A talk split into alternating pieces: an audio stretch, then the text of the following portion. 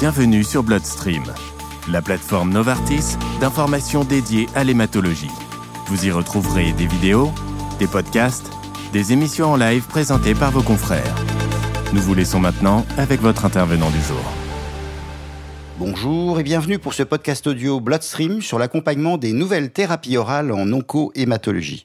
Avec l'arrivée des nouvelles thérapies par voie orale en onco-hématologie, le rôle du pharmacien évolue et de nouvelles missions apparaissent. Nous sommes avec le docteur Jérôme Sicard, pharmacien en officine à Châlons-en-Champagne, membre de la Société francophone des sciences pharmaceutiques officinales et co-coordinateur du référentiel AFSOS sur les nouveaux rôles du pharmacien dans la prise en charge des maladies en oncohématologie. Bonjour Jérôme Sicard, les thérapies orales sont une réalité en ville depuis maintenant plusieurs années. Quelles ont été pour vous les évolutions marquantes dans le rôle du pharmacien lors de la prise en charge des patients sous thérapie orale en oncohématologie? L'arrivée des thérapies orales a quand même bousculé euh, les pharmaciens d'officine et je vais dire euh, les équipes officinales au sens large. On va remonter à peu près à une vingtaine d'années et le développement des premières hormonothérapies euh, dans le cancer du sein et notamment la classe des antiaromatases qui sont indirectement les premières molécules ciblées, on va dire, dans le cancer du sein et qui ont intégrer euh, cette notion de dispensation des traitements anticancéreux euh, à l'officine. Et puis, euh, au milieu des années 2000, on a eu une accélération avec l'apparition des premières thérapies ciblées orales, avec un impact très fort sur les, les résultats cliniques. On lançait en fait un grand élan de recherche sur l'ensemble des, des cibles potentielles et on a vu arriver euh, d'abord euh, en sortie de réserve hospitalière et puis maintenant de moins en moins de passage par la réserve hospitalière pour une mise à disposition directe auprès des officinaux d'une série de thérapies ciblées dans un large éventail de, de localisation euh, tumorale. Ces 20 dernières années, on a vu vraiment, tant par l'innovation que par la demande des euh, patients, des aidants et la structuration également de la prise en charge du cancer à l'officine, notamment par les, le biais des plans cancer successifs. On a également une forte demande des soignants pour que en ville, ils puissent avoir des interlocuteurs qui soient euh, formés et qui soient compétents dans le domaine. En parallèle de tout cela, on a vécu, on va dire, la, naissance et la, croissance importante des soins oncologiques de support.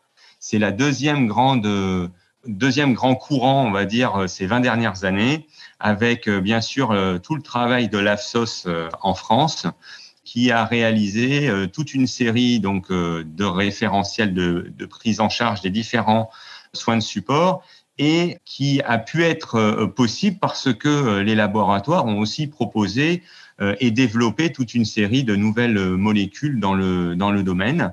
Et ce qui fait qu'on a vraiment ces deux courants, c'est-à-dire à la fois la dynamique sur la recherche des thérapies ciblées orales et la dynamique sur les soins de support qui font qu'à un moment donné, ben, les pharmacies se sont retrouvées en première ligne dans la dispensation à la fois des ordonnances de soins de support et des thérapies orales.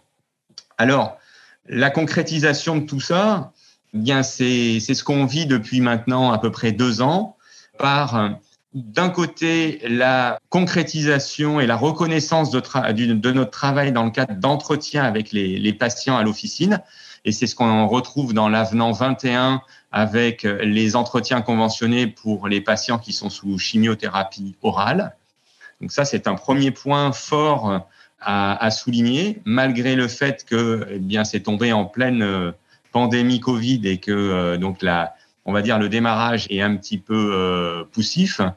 Et puis le deuxième, la deuxième grande évolution, c'est l'article 51, c'est-à-dire les expérimentations dans le cadre des articles 51. Article 51, c'est qui est euh, paru dans le cadre de la loi euh, de sécurité sociale de 2018 et qui euh, permet de travailler sur de nouvelles approches dans les, dans les modes de, de fonctionnement interdisciplinaires. Et donc, on voit apparaître toute une série de programmes d'expérimentation qui ont pour vocation à terme d'être concrétisés et d'être validés et reconnus par les autorités, et donc valorisés par rapport à ça. Et donc, dans cet article 51, ces expérimentations article 51, on retrouve un projet euh, qui a une dimension nationale qui s'appelle thérapie euh, ciblée, euh, thérapie orale, qui est soutenu par Unicancer. Et puis, d'autres expérimentations sont également disponibles dans certaines régions de France. Quelles améliorations pour les patients et les professionnels de santé avez-vous pu constater dans la pratique Avec quel accompagnement On a été, on va dire, plus ou moins intégré dans la prise en charge du cancer par les établissements de santé. On va dire que ces dernières années, ça s'est accéléré, mais au début, c'était euh, compliqué. En fait, on a beaucoup appris, nous, par nos expériences terrain. De cette expérience terrain, on a euh, formalisé euh, deux éléments forts qui vont d'ailleurs normalement être disponibles cette année, 2022. Le premier élément, c'est que l'AFSOS, a décidé de nous permettre de réaliser, de publier un référentiel sur la prise en charge des patients atteints de cancer à l'officine. C'est une grande première. Ça va être disponible d'ici quelques semaines. Cela permet d'ancrer définitivement la valeur ajoutée que euh, les équipes officinales peuvent apporter aux patients. L'autre projet important, c'est sur la même base de travail, nous avons réalisé un document de certification de service, donc un document de qualité qui est en cours de validation par le COFRAC et qui permettra aux pharmacies qui le souhaitent d'être certifiées en oncologie par l'intermédiaire et en s'appuyant sur ce référentiel de certification.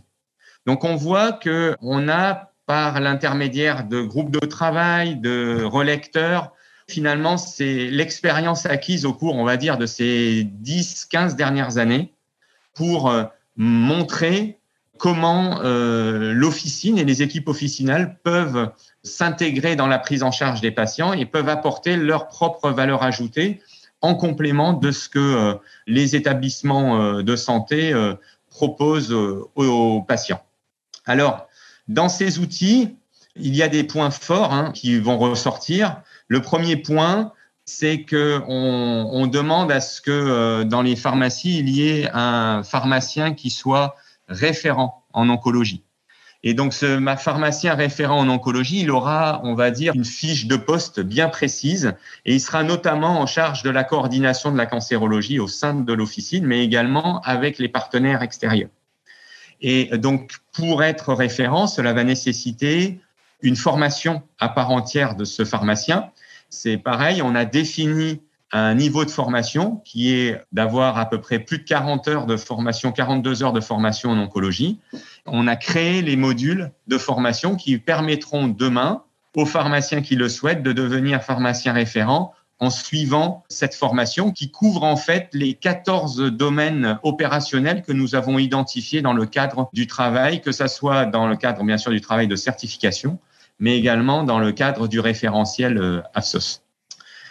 Pour terminer sur ce sujet, c'est vraiment un aboutissement, mais bien sûr, ça sera mis à jour euh, annuellement, ce travail. Mais on retrouve également des points forts des missions que l'on peut attendre des pharmaciens euh, d'officine dans le cadre de la prise en charge des, personnes atteintes de cancer, notamment la connaissance précise des compétences disponibles au sein de leur euh, territoire.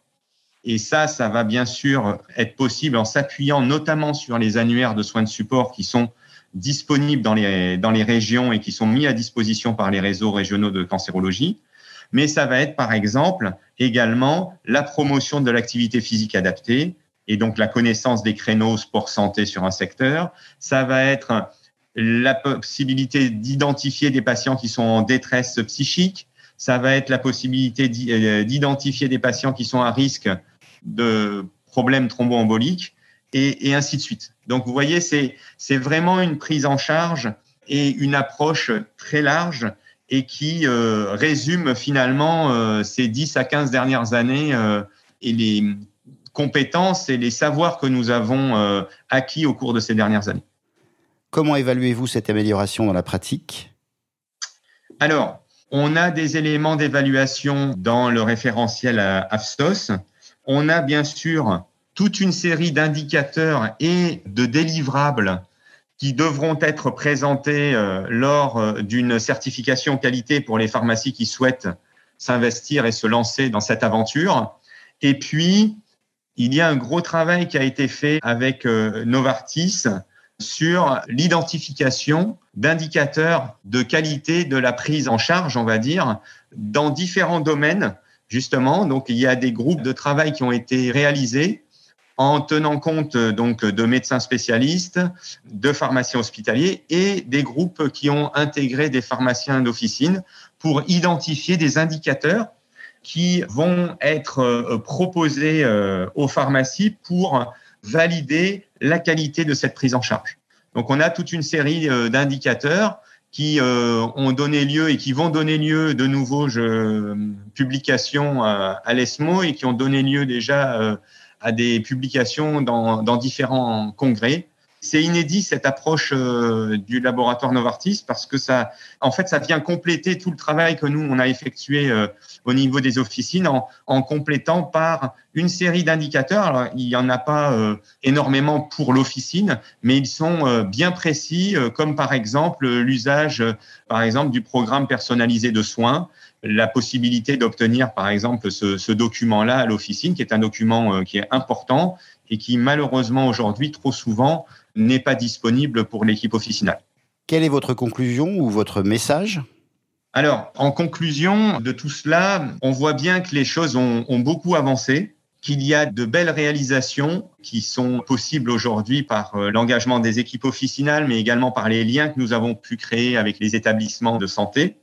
La coordination ville-hôpital reste un élément à euh, améliorer, notamment dans la cohérence des messages qui sont donnés par l'ensemble des intervenants dans le cadre du parcours de soins, parce qu'aujourd'hui, on voit qu'il y a trop souvent des ruptures qui sont toujours à l'origine d'anxiété, d'angoisse vis-à-vis du patient et des, et des proches. Les outils que nous avons développés et proposés par rapport au référentiel de certification ou bien par rapport au référentiel de la SOS en fait, sont vraiment destinés à faire monter en compétence l'ensemble du réseau officinal, puisqu'ils s'adressent de toute manière à toutes les officines potentiellement, mais toutes les officines n'auront pas ni l'envie ni la capacité de se lancer à 100% dans toute cette aventure. Et donc, l'intérêt d'avoir des référentiels de ce type, c'est de donner des objectifs très divers et qui permettent finalement à chacune des pharmacies de se retrouver par rapport à ce qu'elle peut faire ou par rapport à leur propre stratégie de développement. Et tout ça, bien sûr, avec un objectif bien bien clair qui est l'amélioration de la prise en charge des personnes atteintes de cancer.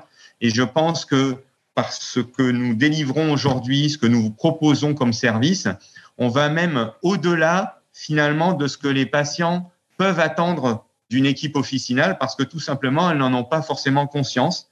Et je pense que c'est même euh, les équipes officinales qui n'ont pas forcément conscience de ce qu'elles sont capables et jusqu'où elles peuvent aller dans la, dans la prise en charge et dans l'aide des personnes atteintes de cancer. Merci Jérôme Sicard. Ce podcast Bloodstream sur les nouveaux rôles du pharmacien dans la prise en charge des maladies en oncohématologie est terminé. Je vous dis à très bientôt. Nous arrivons à la fin de ce podcast et espérons que celui-ci vous a plu.